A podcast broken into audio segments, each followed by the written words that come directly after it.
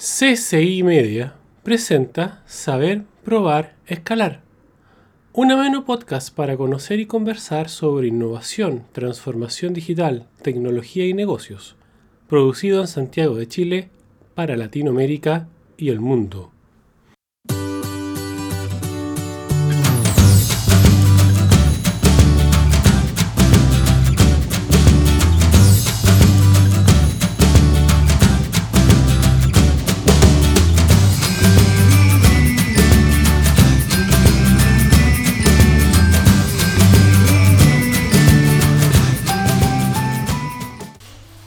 Sean todas y todos muy bienvenidos nuevamente a esto lo que es Saber Probar Escalar o SPE. Como saben, mi nombre es Eduardo Sar y hoy estoy en lo que es Fab Lab de la Universidad de Chile, en el campus San Bochef. Ya me van a retar ahí en la Universidad de Chile que no puedo decir San Joaquín, pero bueno, es la costumbre. Y particularmente para conocer y conversar en relación a temas de procesos de aprendizaje apalancados, acompañados con lo que son las herramientas tecnológicas o digitales y concretamente con una startup de nombre Cima, Cima Robots. Y hoy estoy con el fundador, que es Felipe Araya. ¿Y por qué me interesa mucho este tema de informática educativa y ojalá que hubieran más proyectos? Porque en el fondo, eh, en base a mi, la experiencia, a lo que eh, aquellos que se acuerden y han visto mi canal de YouTube, de la entrevista que estuve en el colegio Oliseo Dosis Fuentes, con el que ellos trabajaban con Arduino, con Lego Brainstorming, con la oportunidad cuando hice mi curso de informática educativa en la universidad. Las herramientas tecnológicas más profesores o profesoras apalancados o motivados, más metodologías acordes, llevan a generar propuestas de aprendizaje de valor.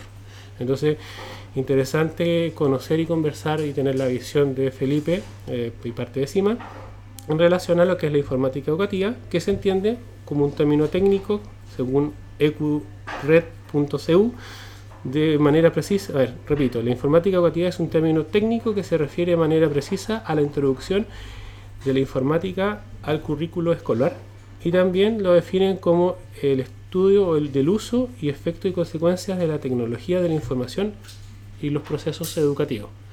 Felipe, te doy la bienvenida y agradezco la amabilidad de tiempo y conversar de lo que es CIMA. Felipe, muchas gracias. Hola Eduardo, ¿qué tal? Muchas gracias por invitarme a tu podcast. Eh, cuéntame un poco, aprovechando que estamos hoy en día en el Fab Lab de la Universidad de Chile eh, y aquellos que no lo conozcan, ¿de qué se trata el Fab Lab? El Fab Lab es un espacio de, como dedicado a la innovación y a la creación. Eh, nace bajo la metodología FabLab, que, nace, que se da por primera vez en el MIT, donde se parte de tener un lugar donde existen diferentes tecnologías que permiten la fabricación de, de, productos y en, concentrados en un solo sitio y que en ese lugar no solamente por la concentración de las máquinas, sino poniendo gente capacitada, capaz de replicar el conocimiento, de entregar el conocimiento, ¿sabes? Eh, lo que se buscó fue generar como una dinámica, un ciclo virtuoso, en el que las personas que se acercaban, en, el MIT eran estudiantes, pero también está abierto a la comunidad, empezaran a aprender cómo utilizar estas máquinas y a partir de ese aprendizaje fuesen capaces de generar sus propias ideas, sus propios productos y así como seguir replicando el conocimiento. Esto es muy importante, sobre todo porque hoy en día eh, las barreras de entrada para poder hacer un producto son mucho menores a las que existían en los años 60, cuando si tú querías fabricar, por lo menos en nuestro caso, un robot, una prótesis, necesitabas de una cadena de industrias involucradas para desarrollar así fuese un tornillo. Hoy en día, con las nuevas tecnologías de fabricación digital, como las cortadoras láseres, los CNC o las impresoras 3D, permiten que cualquier persona con un computador y acceso a estas herramientas puedan fabricar lo que quieran. Perfecto.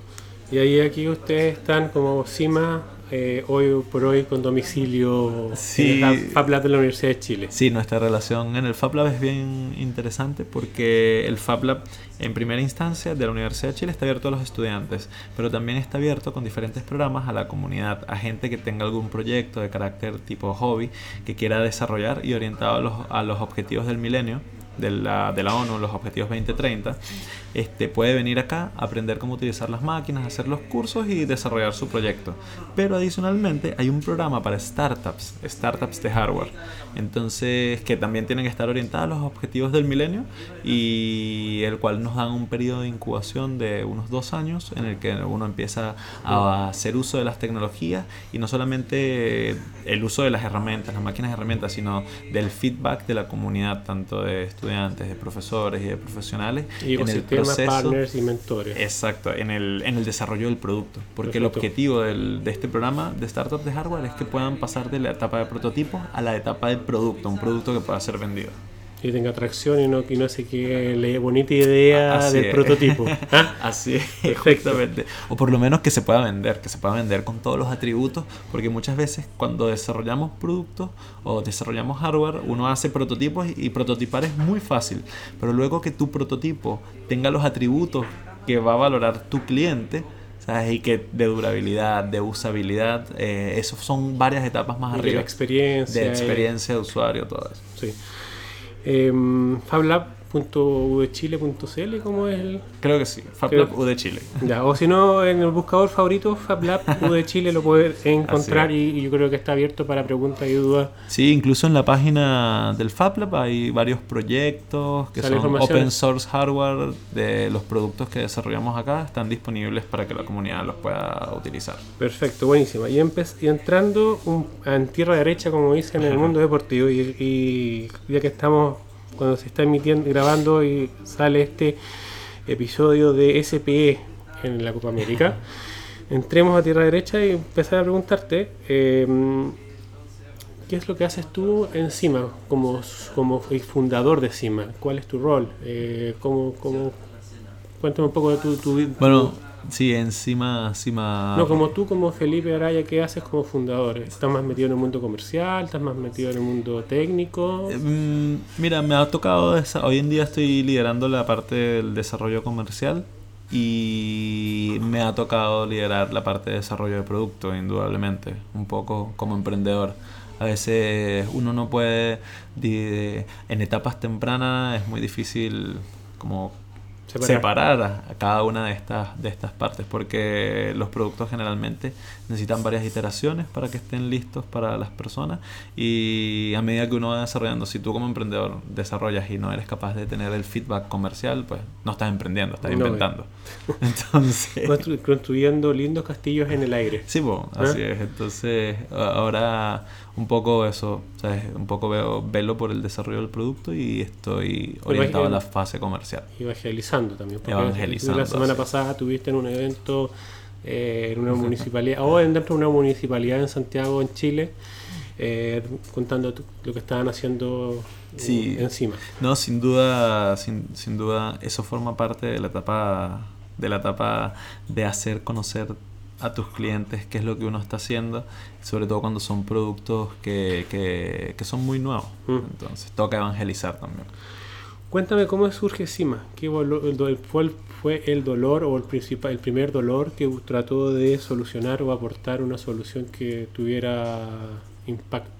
Mira, CIMA surge en el año 2016, en enero del año 2016, así ya como, como empresa, como idea formal, y nosotros veíamos que los robots sociales han formado parte de la cultura popular desde los años 50 con Rossi, con Robotina, Astro Boy y de alguna manera perdido en el espacio, peligro, peligro. sí, justo. Pero entonces desde hace muchos años hemos venido hablando de robótica social y cómo los estos robots van, nos van a ayudar y se van a plantear como una herramienta que sean capaces de ayudar a mejorar la calidad de vida, a asistir a los humanos. Eh, sin embargo, bueno, y conocíamos un poco por mi ñoñeza con los robots, conocía de experiencias que hoy en día se aplican en Japón, en Asia o en China, en Corea o en China, todos los países asiáticos, incluso experiencias educativas en Alemania o en Estados Unidos, donde se utilizan este tipo de robots, que son robots que interactúan con las personas mediante voz y gestos, este, con niños en edad preescolar, teniendo unos efectos muy positivos en el proceso de aprendizaje de estos niños, porque son niños que todavía no están listos para programar, para aprender programación o desarrollar pensamiento, razonamiento abstracto. Algorítmico. Exacto. Como que serían los niños ya más grandes a los que tú les puedes dar un kit de Arduino de Arduino. O Lego el Brainstorm y... O Lego el Brainstorm, exacto. y y bueno, en Asia descubrieron que introduciendo robots sociales en edades tempranas podían utilizarlos como herramientas en el proceso de aprendizaje a la vez que desarrollan competencias tecnológicas. Y entonces, cuando nace mi hijo, yo pensé, oye, nosotros que vivimos en... Esto, esto ocurre en Japón desde hace 15 años. ¿Y nosotros qué? ¿Y nosotros qué? O sea, ¿qué es lo que yo quiero que tenga mi hijo? ¿Cómo él se va a desarrollar? Y empecé a construirle un robot así, a modo de hobby buscando que tuviese estos atributos, que pudiese conversar y que fuese un robot social, ya que era muy caro traerme uno de Japón o, y bueno y, que llegue. y que, ah, llegue, no si siempre llegan las no, no vamos a retar a correo pero, pero llegan las cosas. Sí pero entonces yo veía que oye hay mucha robot se hace mucha robótica en Sudamérica sabes pero la mayoría está o en las industrias o en las universidades pero hay poca robótica disponible para las personas y para que las personas la puedan utilizar para que mejore su calidad de vida o que de alguna manera incida de alguna forma en, la, en, el desarrollo de las personas. Mm. Entonces empezamos a hacerlo y ese es como el leitmotiv de la empresa. A, través de tu, de tu visión geek, de tu, tu dolor con tu, tu hijo, que viste cómo llevarlo al mundo tecnológico o desarrollarle habilidades, viste lo que estaba pasando en el Asia, ahí surge inicialmente este dolor Así es. y este primera aproximación al robot que tú le hiciste a tu hijo. Así es. Perfecto. Em, ¿Cómo, cómo eh, ha cambiado? ¿Cuál es la propuesta de valor que tiene CIMA? Es decir, ¿está parada en robótica, estos robots sociales? Cuéntame un poco de lo que hoy en día hace CIMA. Sí, nosotros somos una empresa, somos la primera empresa de robótica social que se ha fundado en toda Latinoamérica. Hemos, bueno, desarrollamos Asima, que es un robot social, es el primero en su tipo, el primer robot social educativo, y hemos tenido muy buen feedback eh, tanto dentro como fuera de Chile. De hecho, hay un, ¿sabes? recibimos un premio en Barcelona en un congreso de robótica social orientada a educación y terapia y eh, también recibimos muy buen feedback eh, con unas escuelas en San Francisco. Cosa que para nosotros nosotros pensando en una solución como muy local pensando con Sur ya estaba feliz y ha tenido tracción bastante más fuerte. entonces claro entonces nosotros pensábamos una solución muy orientada bueno a, a Chile a Latinoamérica con un robot súper accesible que la gente pudiese utilizar y manejar. Y resulta que tenía completa pertinencia fuera de las latitudes no sé en Europa o en Estados Unidos cosa que nos hace, nos, nos, nos, da mucho orgullo. Oye, esto, por ejemplo, su fuerte hablan más como informática educativa o etapas tempranas, quiere decir que son etapas de preescolares hasta que... Hasta tercero básico. Cima, el robot Cima, así el original, el primero que sacamos, porque ya ahorita tenemos como en la hoja de ruta otros para atender otras necesidades. Pero el CIMA original está orientado a que sea un robot educativo para niños a partir de 4 años. Es el, este es, ese es tu Big Mac. Ah, McDonald's. La gente te conoce por ese producto. ese es el Big Mac, tal cual. Este, hasta tercero básico, que son niños de entre 7 y 8 años. Y de hecho hemos desarrollado diferentes actividades de carácter educativo para que el robot pueda pueda eh, desplegarla, jugar con los niños y educar. interactuar y generar hábitos. Exactamente. Y esa es la, eso es, la pregunta que sí, lo hemos escrito, pero si tú tienes que una frase resumir qué es robótica, este, este robot social, ¿qué significa eso? Es que, interactúa con, de manera lúdica con los niños. Que interactúa con los mismos códigos que interactuamos los seres humanos, o sea, a través de la voz, a través de las expresiones faciales, a través de los gestos físicos y que es capaz de reconocerlos también. A diferencia de un robot que tú hagas con Arduino, donde tú lo puedes llenar de sensores para que él vaya recorriendo no sé, un espacio, el sensor de proximidad y después se vaya caminando para el otro lado. La gracia de los robots sociales es que son capaces de comunicarse con los humanos. Están diseñados para comunicarse con los humanos y que conversen con ellos. Y eso es lo que nosotros hicimos y ese ha sido el gran desafío encima. Es hacer un robot que pueda comunicarse con las personas, que tenga reconocimiento de lenguaje, reconocimiento visual y que pueda responder, tanto moviendo el cuerpo, teniendo diferentes expresiones faciales, así. Hoy por hoy Cima no es solamente Felipe Araya. No. Tú- ¿quién- ¿Cómo es tu, tu equipo, tu, tu, tu gente? ¿Cuánta- qué- cuán- ¿Cómo es el equipo? Nosotros somos un equipo de siete personas, me parece, hoy en día, este multidisciplinario. eh, o, sea, como en el core del equipo, porque Claro. contamos con una con unos colaboradores que también están que también forman parte del equipo.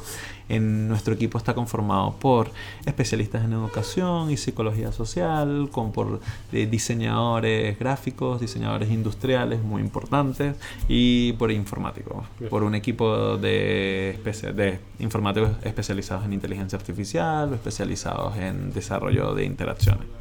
Perfecto. Entonces ahí ese es como tú, como le llaman hoy en día, el equipo de dos pizzas o el equipo ágil o la célula. Sí, tal pero en cual. realidad es una startup, entonces seguro tiene que... Pero ya estás en ese minuto que con equipo multidisciplinario y un, Así es. un- que te un poquito más adelante, ecosistema generando cima. Así es, así es. Me imagino, como, como emprendedor, como startup, que eh, para llegar al día de hoy has tenido que eh, resolver algunas dificultades propias de un proyecto tecnológico, propio de un, pro- de un emprendimiento.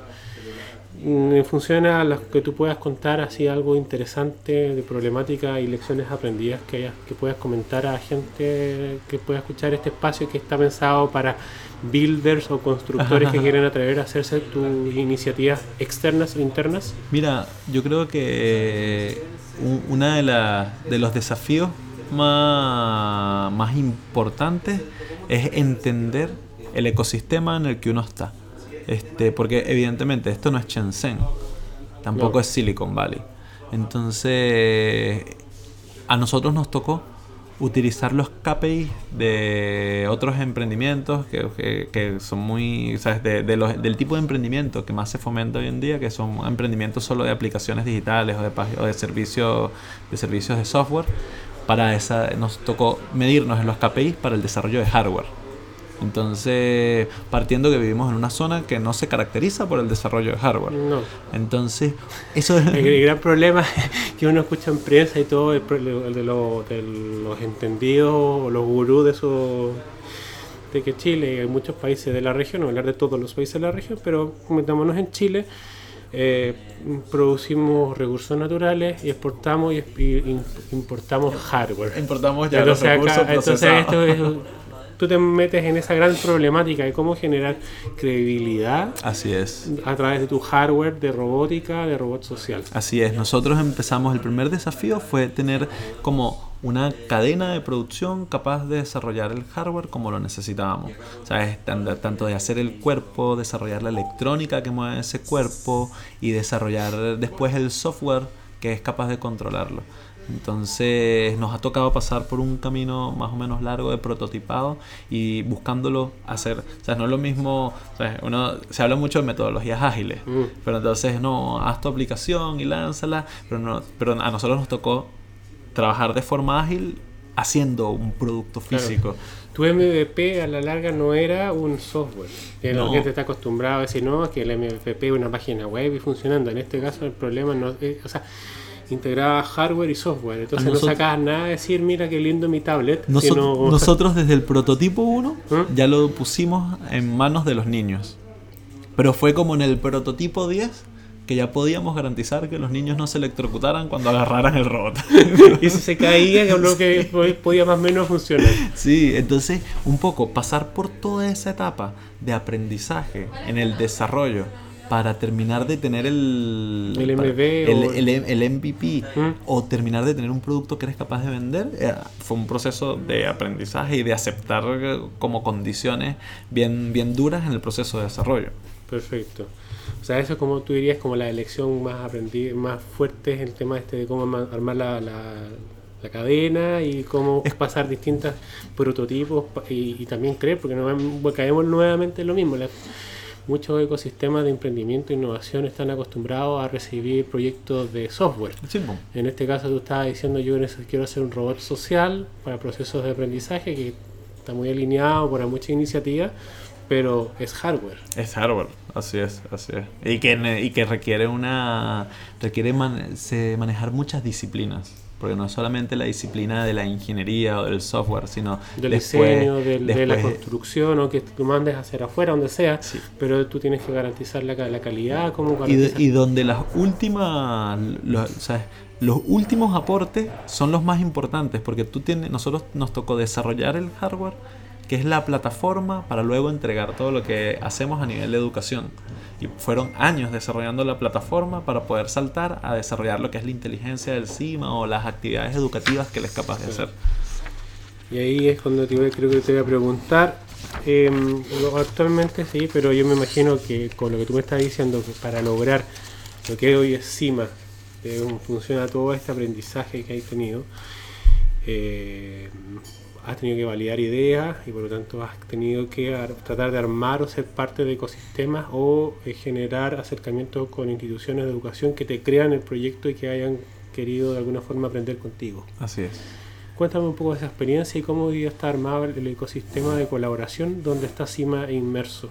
Bueno, O aporta, sí, no- sé. sí, nuestro, como nuestro primer partner importante, este, que para nosotros fue crucial, fue, o sea, y que hoy en día es nuestro principal partner, fue Startup Chile, o sea, Corfo, que hoy en día yo creo que juega un rol muy importante en el en poder disminuir las asimetrías que existen en el acceso a recursos para que haya más emprendimiento. Porque, o sea, evidentemente, o sea, si tú como emprendedor tienes una idea en San Francisco y conoces a cuatro inversionistas, probablemente uno te, te ponga dinero. Te dice, ah, toma un millón de dólares y Claro. dime si te va bien. En cambio aquí tú tienes una idea, pero probablemente conoces a un inversionista y él va a querer que ya tú tengas algo de tracción para... Para, para, Para funcionar, para andar a Pa- funcionar. y desde mi punto de vista, Corfo de alguna manera ha, ha trabajado por reducir esta simetría. Nosotros recibimos apoyo de Startup Chile y allí nos tocó, nos dijeron, ya, estamos, entramos en el programa Startup Chile, tienes que hacer hardware, y, pero todo, todos los demás eran eh, empresas de software. Entonces, pero igual recibimos como, fue como el primer, eh, el primer soporte de decir, oye, no, eh, si hay, hay alguien que cree en nosotros, vamos a Ah, desarrollarlo. o sea, fue verdad, Sí. no es. Sí, su- no, se- se- se- tener un, un real apoyo, por eso te pregunto. absolutamente Y sobre fue. todo presentando un proyecto hardware. Fue Porque de- uno siente, no hablar de startup, no de Corfo, pero de repente en otras cosas de la vida, que la gente está muy acostumbrada a recibir un tipo de proyecto, conversar un tipo de cosa, y tú le presentas otra cosa y, y- y se Sí, po. marean. Sí, así es. Bueno, en nuestro caso fue un apoyo. Y fue y allí es donde empezó la rudeza de, de de- compararnos en los indicadores con las, con las aplicaciones de, de Mm. software. Pero sin emb- y bueno, a partir de, de Startup Chile como plataforma, logramos conseguir apoyo de diferentes actores, tanto de aquí en Chile, que ahí conocimos, empezó nuestra relación con IBM, con que hoy en día es uno de nuestros partners y nos, y nos, y nos han apoyado en el desarrollo de todo lo que es la inteligencia El, artificial el del robot. cognitivismo, como le llaman algunos. Ah, el el- cognitivismo. El cognitivismo, tal cual, sí, justamente. Algunos dicen que ya incluso es palabra antigua, pero, pero bonito como suena, entonces la digo igual. No, pero eh, claro, puede ser antiguo, pero, pero justamente es, es la principal, o sea, es lo principal que está cambiando la forma como percibimos la tecnología, porque la tecnología, como la fuerza bruta en la tecnología, de alguna manera ya pasó. Ahorita es como esa tecnología es capaz de, de ser un poco más inteligente, adaptativa y entender qué es lo que está pasando tanto a- al usuario como lo que le pasa adentro. En nuestro caso utilizamos inteligencia artificial y las capacidades cognitivas del robot están todas orientadas al reconocimiento del lenguaje y emociones. Claro. Entonces, y Y allí... visión, porque el niño se Ah. te pone triste, ah, te, te ve la... Ahora justo estamos desarrollando Ah, ya. eso, pero ahorita los ten- lo tenemos a nivel verbal. Entonces, que es como parte, justamente, es meter, darle capacidades cognitivas a lo que estás haciendo. Que era lo que yo sabía que no podía hacer cuando hacía los robots de Arduino, los robots de Lego, este tipo de cosas. Este, bueno, log- logramos tener validación en Barcelona y conocer a varios investigadores, tanto en España, en Estados Unidos, que han pasado, formado parte, que son como nuestros mentores a nivel de cuáles son la, de cuáles son la- la- las principales tendencias que tenemos en tecnología, en robótica, en el mundo y estar conectados con ellos. También, bueno, hemos pasado, pasamos luego por un fondo SAF con el Instituto 3IE, ahora estamos, pasamos, recibimos apoyo también del Cercotec, de como que, que ha sido todo, todo ha sido como a pasos de hormiga para ir construyendo lo que, lo que yo te decía, la capacidad productiva con el producto que es nuestro principal canal para entregar inteligencia. Y todo, pues, todo en tu caso partió, volviendo atrás, de esa necesidad de, tu, de hacerle un robot a tu hijo. Así es. Eh, articular cosas iniciales, probar, equivocarse, equivocarse y llegar a Startup Chile, decir, tengo esa pequeña idea inicial de un emprendedor eh, de Sudamérica que quiere tener impacto positivo en la región. Así es, yo decía, oye, yo, yo soy ingeniero, yo soy ingeniero así de formación primaria y decía, ya, como ingeniero mecánico y vi materias de robótica, debería ser capaz de hacer un robot, debería. Mm. Pero orgulloso, orgulloso. ¿ah? pero, en toda mi vida de ingeniero, así lo que hacía era, no sé, revisar eh, KPIs de productividad, hojas de Excel, seleccionar máquinas. Yo, yo, yo, como digo yo en mi otra vida, como lo dijeron en un programa de radio de la semana pasada, eh, yo hasta el 2014 me imagino que estaba en otra vida, la vida dependiente, y a mí fundamentalmente me era jefe de proyecto, me tocó ser acá un manager, pero gestión comercial. Pero yo la última vez que programé algo, ahora he vuelto a meterme en esos temas, pero, pero objetivamente la última vez que programé algo, fue mi memoria, mi trabajo de memoria. Claro, Pero y después me dijeron, ah, tú eres ingeniero, entonces te vas a gestión informática. Sí, pues. y, que así es la vida de ingeniero. Por eso yo te digo, si supuestamente soy ingeniero, yo debería ser capaz de hacer un robot. Pero, y también, después de que ya tenía el robot, como que salió mi otra, mi otra vena. Yo hice una maestría en negocios que terminé en la católica. Este, y dije, ya, pero si yo tengo esto y yo sé que no existe, que esto solamente existe en Japón, que en Latinoamérica no existe nada, voy a hacer una empresa de esto. Entonces, y es allí cuando yo empiezo, yo que ya, ¿cuáles son los pasos que yo necesito para hacer convertir de esta idea y este prototipo inicial en una empresa? Que tenga atracción, que sea sustentable, muchas y cosas. Ahí yo identifiqué que está Startup Chile, que el ecosistema aquí en Chile, sabes que por más que sea incipiente, pero es uno de los más robustos en Latinoamérica, entonces y postulamos a Startup Chile. preparé, hice un modelo de negocio, un plan de negocios alrededor de esta idea y postulamos a Startup Chile. ¿Cuánto ha cambiado ese plan de negocio después de dos años y tanto, dos años?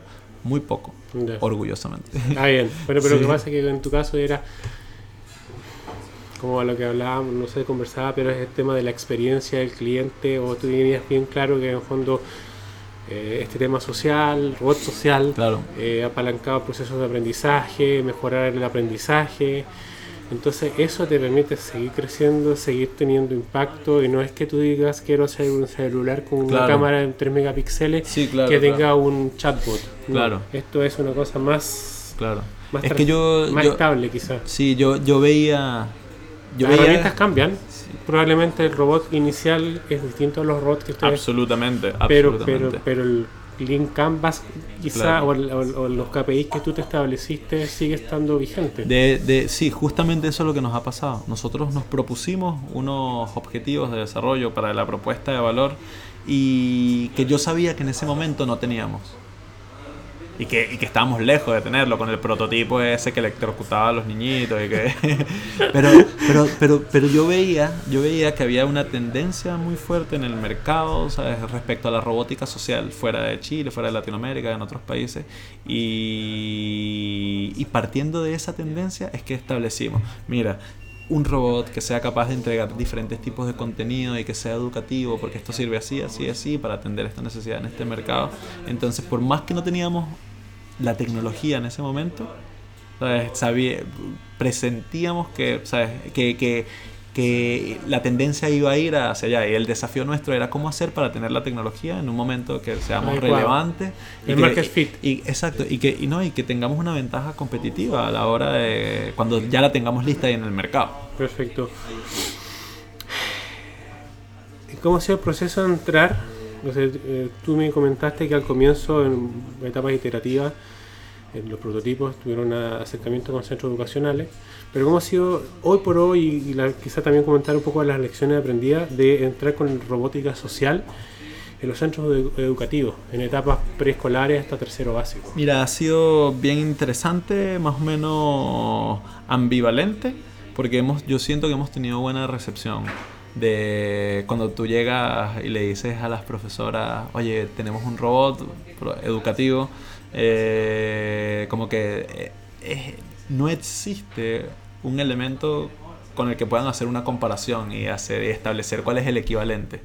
Entonces, en muchos colegios, y sobre todo cuando pasamos por la fase de piloto, ¿sabes? Como que se emocionaban. Y nos decían, bueno, se vamos a probar. Y probamos en varias, probamos en un jardín en Providencia, en un colegio en La Reina, en un colegio en Huachuraba, múltiples, múltiples colegios, múltiples espacios y como que siempre muy abiertos y eso nos permitió tener como capturar muy rápido el feedback de realmente qué es lo que podía atender el robot dentro de la sala de clase. Porque uno lee un paper de un japonés y evidentemente la, cuando uno hace la tropicalización es diferente lo que se consigue. Claro, y además uno como equipo, equipo inicial o equipo CIMA o lo que sea, eh, uno puede tener sus propias hipótesis y el propio sesgo y pensar que a lo mejor eso es lo mejor. Así es y no conoce el, el, negocio o la industria, o en este caso el, dolor del, de la profesora o del director. Entonces es importante, y aquí lo que tú me estás diciendo es eh, acercarte al primer cliente, a la persona, generar esta atracción, generar un ecosistema un poco mayor para ir realmente generando una propuesta que tenga impacto. Sí, de hecho eso no, nos pasó y me acuerdo dos, dos, como dos ejemplos muy claros como Sima es un robot que está compuesto por un smartphone y el cuerpo robótico, la primera premisa que con la que nosotros partimos era que el profesor iba a poner su teléfono para, para, tener el robot en clase. Y eso nunca ocurrió. El profesor nunca entregó, llegó a prestarnos el teléfono para ni siquiera para trabajar con sus propios alumnos. Ahí entendimos que había que hacer una modificación en el modelo De, para nosotros proporcionar el teléfono con los robots que estábamos entregando. Y lo otro que nos pasó es que llegó un punto en que los profesores ya querían trabajar como temas muy diversos. Temas de lenguaje, o temas de matemática, o temas de, no sé, historia, mes del mar, mes de la patria. Y, y no teníamos, y no teníamos la... ¿sabes? Y nos tocaba trasnocharnos para, para programar las cosas. Y entonces allí es cuando decidimos, un poco en esta dinámica, decidimos hacer una plataforma que le facilitara a los profesores poner sus propios contenidos. Que hoy en día es una. hoy en día es una de las principales de aristas de nuestra propuesta de valor. De hecho, es una plataforma donde cualquier persona, hasta profes de 60 años, pueden programar lo que dice el robot y cómo se comporta el robot en la clase. Tan fácil como escribir un mensaje de WhatsApp.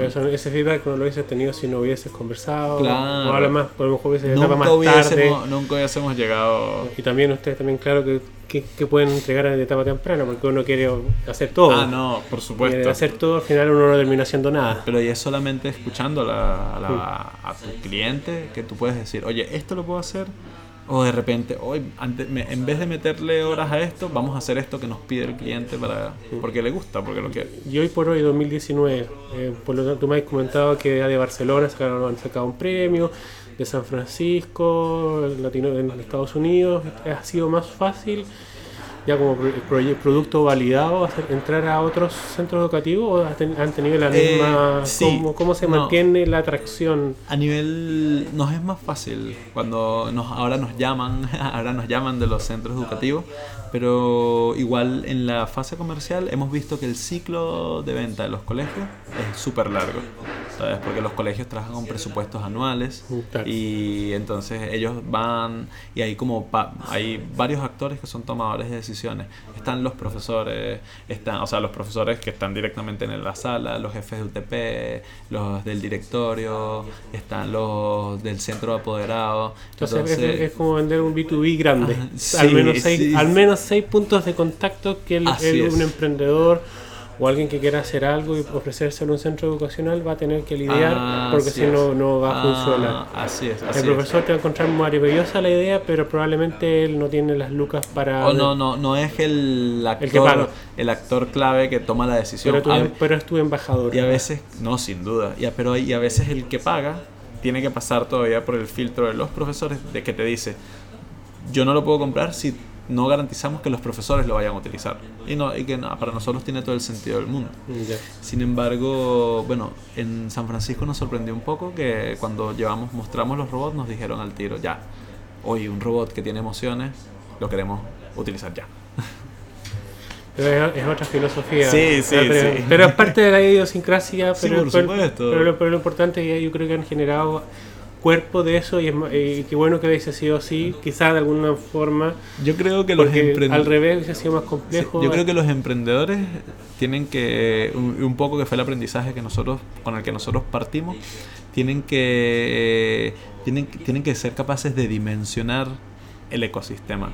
O sea, no estamos en Shenzhen, lo que te decía temprano. No Si tú estamos estás en Silicon Valley, No estamos en no- Silicon no- no Valley. estamos en Israel, Entonces, no- uno estamos en Israel. no estamos en Inglaterra, Entonces, uno- tiene que son ju- propias las idiosincrasias uno, de cada uno- zona. uno- uno tiene que saber cuál es la idiosincrasia de su zona para jugar con las condiciones locales. Si uno como emprendedor no es capaz de darse cuenta de eso y va a decir, no, es que me fue mal porque en Silicon Valley me, compra, me compran, si yo presento esto me lo compran al tiro. No, uno tiene que, si estás jugando local aquí tienes que Jugar local. Jugar local.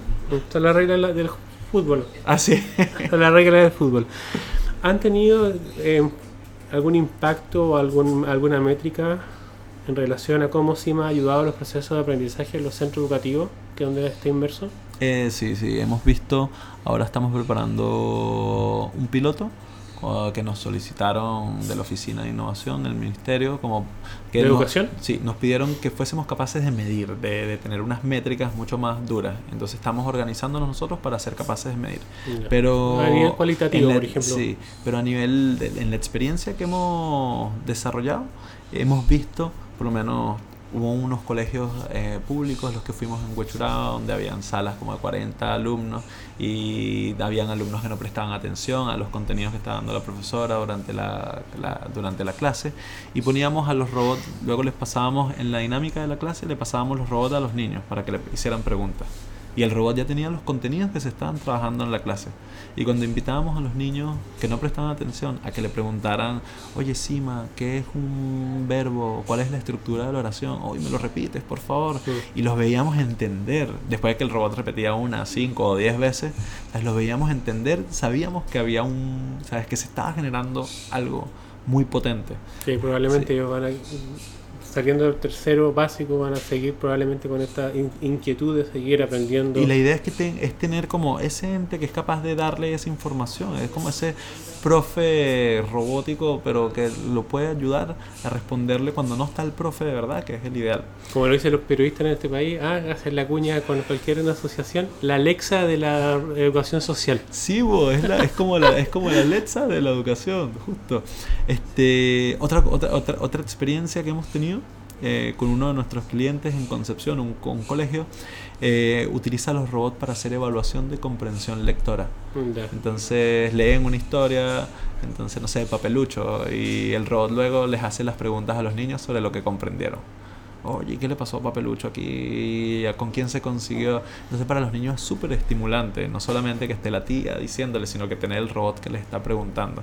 Y ellos hasta lo están utilizando para dictado, donde ya ahorita, hoy en día ellos están programando el robot para que el robot les haga un dictado a los niños. Entonces aquí es como también esto, yo me gusta prostituir los conceptos, la omnicanalidad de la educación. Sí, po, tal Es, cual. en el fondo es meter el robot social dentro de una metodología, pero utilizar otras herramientas, como, como lo decía un profesor o como yo he escuchado en radio y comparto la visión, que la tiza como tiza, pizarra, pizarrón, es igual de efectiva en los procesos de aprendizaje y hay que saber incorporar Por supuesto. todas estas herramientas para lo que es la educación de la persona. Por supuesto, y por eso nosotros, nosotros en nuestra propuesta de valor para colegios le, le ofrecemos no solo el, el paquete de robots, pero con un servicio que incluye planificaciones para el uso de los robots en la sala de clases. Para que el profesor solamente saque los robots y haga la planificación. Pero si el profesor quiere ir más allá, partiendo de que es como la tiza, el profesor tiene toda la potestad de meterse y programarle, personalizar las Es, interacciones. es ir creciendo y, o sea, porque cuando tú, lo que tú comentaste un poco atrás, de un profesor de 60 años que, que programa, que está interesado en programar un chatbot, comillas, para, el de- para Ah, la historia, lo mismo eh, se puede agrandar, entonces tú estás como de alguna forma generando una plataforma de, de robótica social. Así es, y eso es lo que estamos haciendo. Nosotros hemos visto CIMA siempre como una plataforma. Aún hace dos años y tanto, tres, casi tres años, cuando no teníamos la plataforma, era... un, robot, un robot que lo, lo, lo electrocutaba, que tú dijiste a tres veces, no niños, lo dije sí. yo, yo agarré eso de que iba en la conversación. que casi electrocutaron a Sí, no, no. No, una vez estuvimos en un en el bazar eh, bazar ED en la como en la guardería que se hace teníamos los robots y los, los niños así súper entusiasmados jugando con los robots y todos los papás con cara de preocupación porque los robots tenían todos los cables y las baterías atrás así. Pero bueno, ellos se entre- entretuvieron. Oye, ¿cómo ustedes en relación al sector que están inmersos, ¿cierto? Y la propuesta que estamos conversando, ¿cómo ves que así esas es la adopción de las herramientas tecnológicas en, los, en el mundo educativo? Eh, si quieres llevarlo al mundo preescolar a tercero básico, ¿es, es falta? ¿Está bien? ¿Qué, qué ves? Yo creo que bueno, luego de lo que pasó con las Llevándolo a pantallas Latinoamérica también. Sí, lo- lo- luego lo que pasó por menos acá en Chile con las pantallas interactivas, que hay como muchas pantallas pero se les da poco uso, ahí como que quedamos como en un mercado que es mucho más cauto a la hora de, de- de- de introducir nuevas tecnologías. Hay mucha, vemos que hay mucha, se, se incentiva mucho la adopción para la enseñanza de competencias computacionales, de lenguajes digitales. Eh, de hecho, el Ministerio de Educación tiene el plan de lenguajes digitales, donde enseñan programación para niños un poco más grandes, y vemos que ha habido algo de adopción. Hay temor y hay un debate bien interesante eh, respecto al uso de las pantallas con los niños. La OMS lanzó unas recomendaciones hace como un mes donde sugería que a niños menores de 3 años se les limite por completo el uso de las pantallas y de alguna manera a todos los que hacemos tecnologías educativas eso eh, como que es algo que nos toca lidiar. Sí veo que hay muchas propuestas y que son súper valiosas desde el punto de vista de cómo se utilizan estas herramientas, pero yo creo que hay un que todavía hay como mucha Muy cautela en el mesura. ¿Por qué te cuento? Porque, por ejemplo, en mi caso, más real, tú, tú tienes tu historia y por eso quizás complementar, no sé. Eh, en mi canal de YouTube, como, como comenté, está la entrevista que yo tuve con el, Liceo Don Cifuentes, un Ujú. laboratorio de robótica inclusivo, quizás en etapas más grandes de lo que está inmerso CIMA, pero interesante creo conocer y ver cómo el intraemprendedor que era Marcelo Zapata, el profesor, convenció, conver- convenció al- a su sponsor, que era el director del liceo, para introducir un laboratorio de robótica y que hoy en día han ido a Japón, a ir a distintos eventos. El equipo Phoenix, yo lo conocí al evento de País Digital. Y en esa conversación estaba el profesor, estaba el director y estaba el coordinador docente. Entonces hay muchas cosas que se pueden recoger de esa conversación, es lo que estamos hablando hoy. Y en esta pregunta, como eh, yo les pregunté si hubo em, reci- miedo, cómo fue incorporar en un liceo en la comuna de Conchalí, en la carpeta Ah, Felipe la B, que es de la comuna de Conchalí, que la, me la dieron ellos. Eh, un laboratorio de robótica en un liceo, dijeron que sí, que los, los padres tuvieron aprensiones de que cómo van a meter un laboratorio de robótica, si esos laboratorios son para la zona oriente, Ojo. eh, etcétera, etcétera, etcétera. Entonces, el hecho de meter un laboratorio de robótica ya generó un gran cambio cultural, pero Sí, también claro. un, fue un tema de vencer miedo y, y- y evangelizar los beneficios de lo que involucra estos, estas herramientas. Entonces, ahí se ve, y esa es la pregunta que quiero saber, que en el fondo eh, hay, hay todavía en el sector educativo chileno, hay aprensiones en términos de incorporar Sí, tecnología. sin, sin duda, yo, pero yo creo que eso tiene que ver mucho con, no solamente con el hecho de incorporar la tecnología, sino so- respecto a las capacidades internas de la institución de que puedan gestionar esa tecnología para implementarla en el proceso educativo. Entonces, que no- nosotros vimos ¿sabes? y vivimos que si, si el profesor como tal no, no, no es un early adopter, no es un entusiasta que sea capaz de proponer nuevas estrategias, la tecnología se va a quedar guardada. Tecnología. Entonces, exacto. Y en parte por eso es que aprendimos que teníamos que si queríamos entrar en el mundo educativo, no solamente teníamos que poner el robot que fue con contenido, sino entregar el robot ya con planificaciones escolares, con planificaciones para el uso del robot en la sala de clase Mm. y decir con- cómo se alinea con el currículum. Claro, y eso es lo que hablábamos, que como está al inicio de esta conversación, de que para el aprendizaje efectivo, o la informática educativa efectiva, es las herramientas tecnológicas más el profesor empoderado, habilitado o involucrado, más metodologías acorde en función a lo que se quiere realizar. Si no se tienen esas tres patas, la propuesta que acoja. No, así es, así es. Si no se tiene eso, no, no hay propuesta, pues solamente comprar pizarra interactiva. pizarra interactiva. Aunque me van a matar de pizarra interactiva, pero bueno. pero es el desafío que tienen, porque las pizarras yo creo que pueden ser muy potentes. Hay que sacarle bien provecho. Pero hay que sacarles el provecho. De tu experiencia, ¿cómo ves o el grado de madurez de soluciones y herramientas tecnológicas de la TAM o chilena en lo que se relaciona a la informática educativa? Eh, ¿hay, hay, buenas, ¿Hay buenos ejemplos que tú puedas conocer y comentar? Sí, sin duda. Yo creo que hay muy buenas soluciones y propuestas desde el punto de vista de lo que es informática educativa, que pasa tanto por software as a service o directamente apps para móviles o tablets para utilizar en el proceso de aprendizaje y enseñanza. A ver, se me ocurren se me ocurren varias. Hay una esta puntaje nacional que es para preparar a los chiquillos para la PSU, está Collegium, bueno, que es más un software de gestión de colegio. para no tener la libreta de anotaciones. Ah, exacto. No, y, mira, y, yo lo veo, a mí, yo preferiría que me llegara un mensaje a estar revisando la, la libreta. Está, está PlayQ que desarrollaron una app de realidad aumentada para explorar y para, para explorar el mundo, para aprendizaje con niños en la preescolar también. Entonces que funciona con unos cubos y también está la gente de Brave Up que trabajan temas relacionados con el bullying. Pregunta, como existe la, la asociación de FinTech, FinTech Chile que aglutina InsurTech y FinTech, ¿existe alguna asociación de EdTech en Chile? Mira, eh, ahí hemos participado con algunos actores del mundo EdTech con fundaciones, bueno, está Fundación País Digital, con la Fundación Codea, con había una Fundación EdTech, hay como diferentes actores, pero todavía no, yo creo que nos hace falta cohesionarnos más en un ecosistema así como, como el de FinTech Chile. es un desafío como, como ecosistema de educación digital que se tiene que articular. Que se tiene que articular.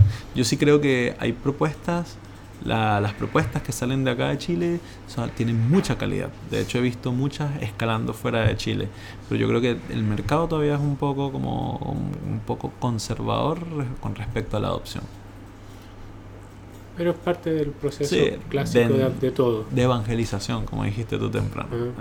Si llega un corner shop que, que quiere hacer ruido a la educación, ahí yo creo que es, es como de alguna forma porque en el fondo si lo llevamos en colegios o en centros educativos, hablemos de centros educativos. Eh, lo que yo veía una charla, escuchaba una charla que me dio mucho, sentido el año pasado, que decían que al final del día las, em, organizaciones, empresas, organizaciones que se transforman o están en procesos más adelantados en temas de transformación, transformación digital, son las que ya le está doliendo el bolsillo. Entonces hay el caso de los medios de comunicación, los bancos, una serie de temas.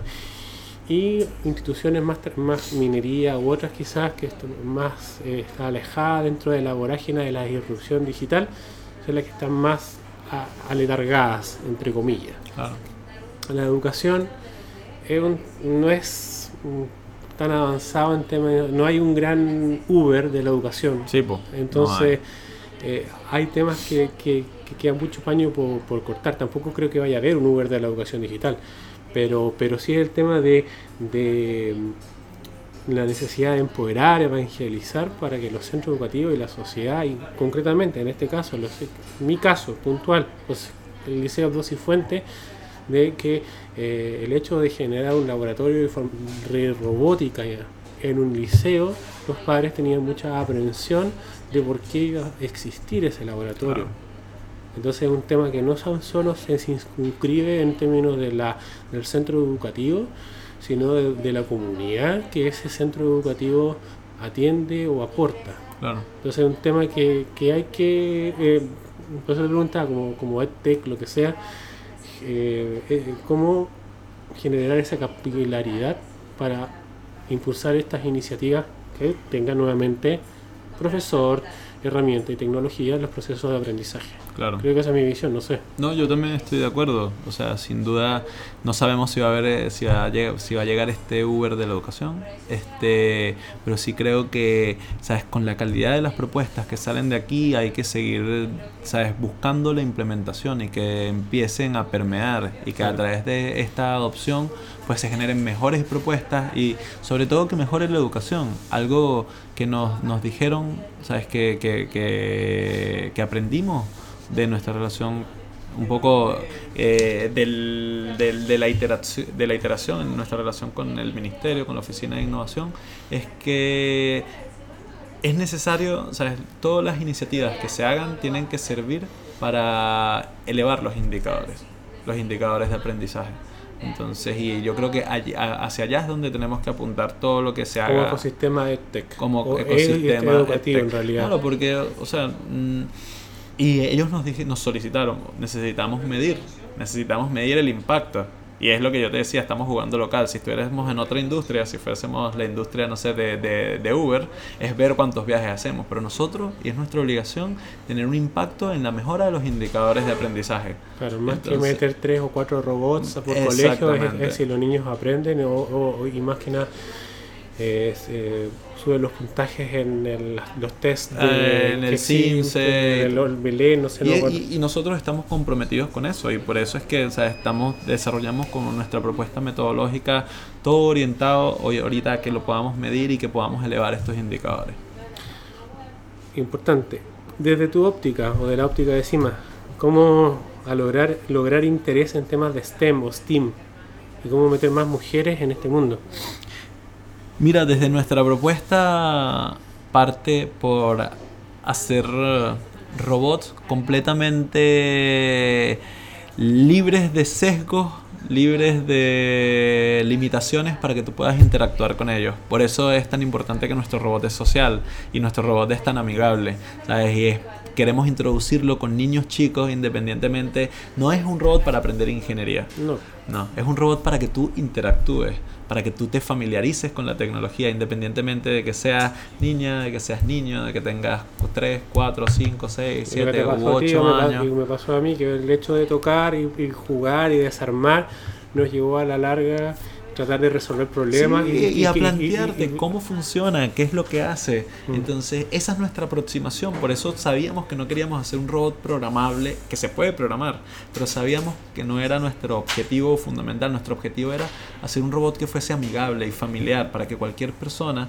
y, multi, y de múltiples colores, nosotros le decimos sabores, pero entonces hay robots rosados, amarillos, azules, este, morados, de todos los colores, para que evitar que haya que cualquier sesgo impida la adopción de la tecnología. Yo creo que eh, nosotros estamos ofreciendo como somos el primer paso para acercar a los niños a todo lo que es el pensamiento computacional sin necesidad de que tengan que desarrollarlo en ese preciso instante para entonces, trabajar con entonces ahí por ejemplo en ese en eso en esas clases donde los robots CIMA es- están inmersos no hay sesgo de, ni de, ni de, comilla edad ni comilla de, de- de género ni nada porque todos están aprendiendo están todos desarrollando la, la creatividad Y nos preguntan, algo gracioso que nos han preguntado es que si es Sima es niño o niña, si es varón, hembra o varón.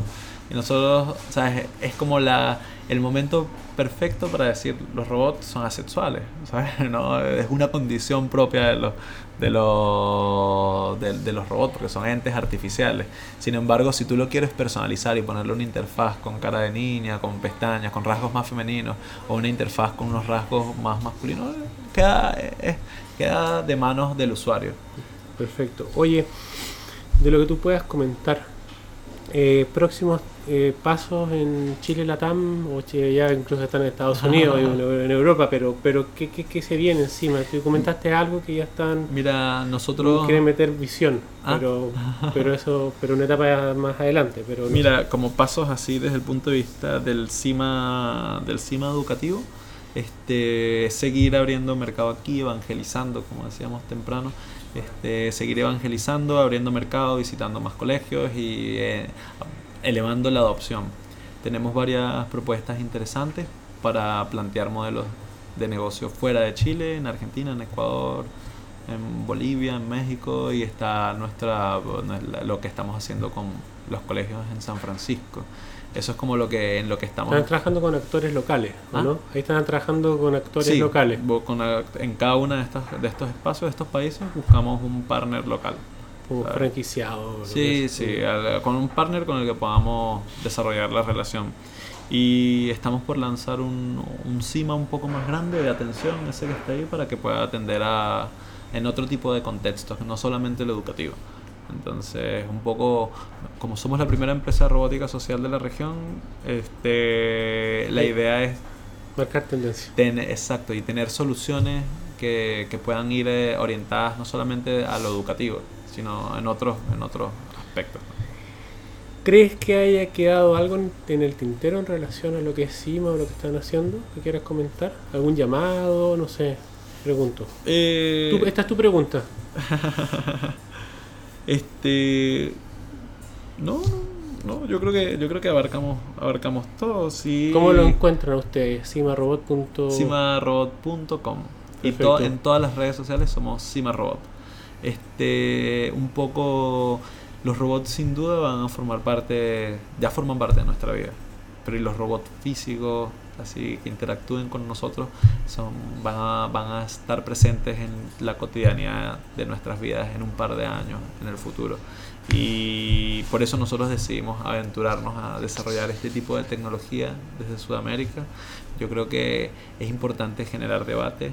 Nos han preguntado mucho sobre si el robot va a sustituir el humano, de que si las personas van a querer hablar más con el robot o con los robots en general.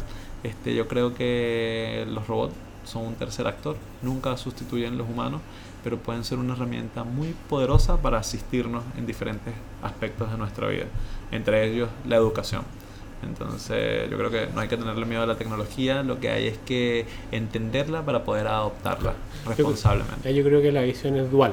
Por eso mi propuesta es también, o sea, eh, las personas, no, la sociedad se tiene que interesar o ayudar, pero también nosotros como mundo tecnológico tenemos que también acercarnos a las personas. Sí, po. No podemos pretender o esperar de que las personas solas van a entender las cosas. No, po, as- as- absolutamente. Y ahí está nuestro desafío quizás como eh, mundo tecnológico, de- dependiendo las distintas propuestas que haya en este mundo tecnológico, de evangelizar y acercarse y no, y no, y no enojarse porque la gente no te entiende. Claro, así Sí. es, y es nuestra responsabilidad que eso, que eso marche bien, que, o sea, no, que se logre hacer la adopción de forma, de forma armónica y que las tecnologías no llegan como que caen del cielo y de repente... No llegan "Ay, de Asia. No, exacto, no lleguen de Asia. O como pasó, ¿sabes que Yo, yo me acuerdo mucho del caso cuando empezaron a incorporar computadores en los en las diferentes or- organizaciones, que hay gente que se perdió la alfabetización digital.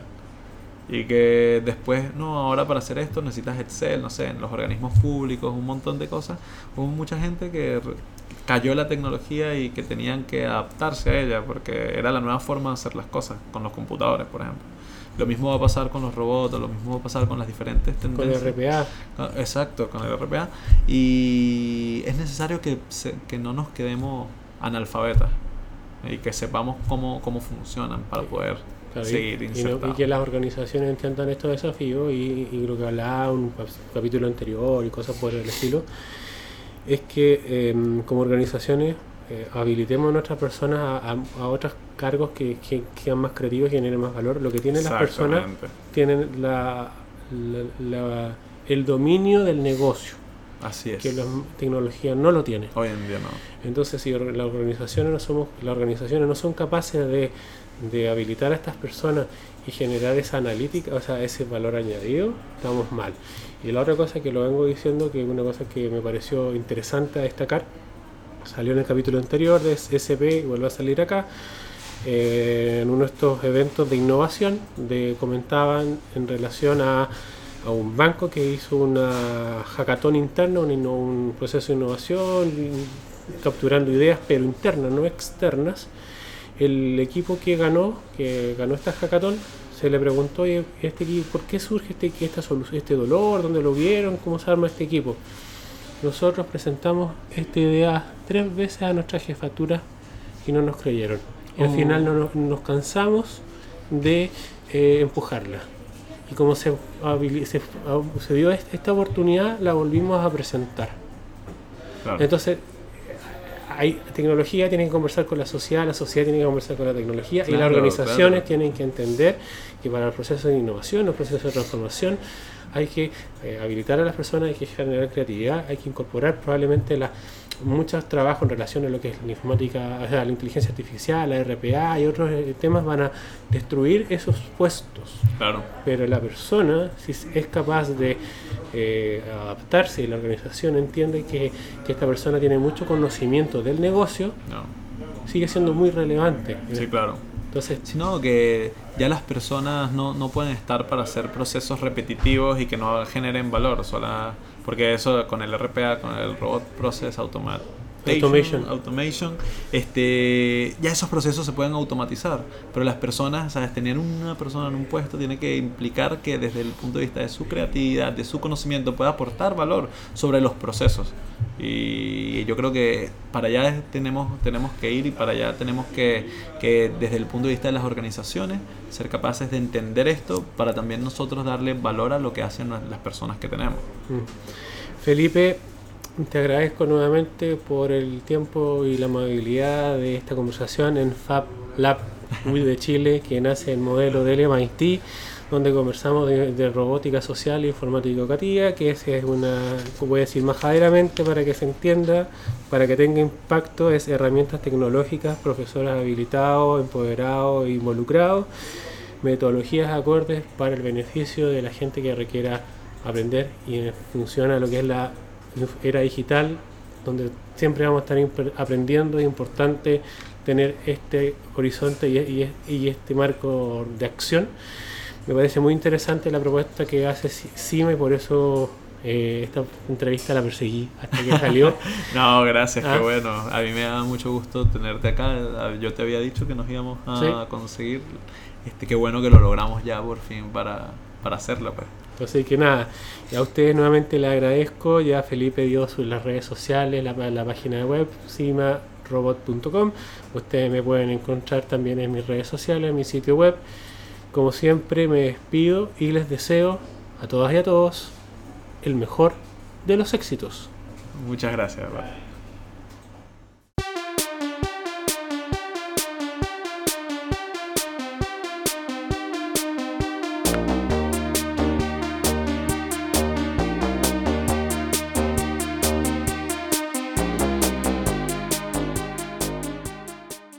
Las opiniones que se expresan en este programa en algunas oportunidades pueden no representar el pensamiento de Conguillío CISPA y son por lo tanto de la exclusiva responsabilidad de las personas que las emitan.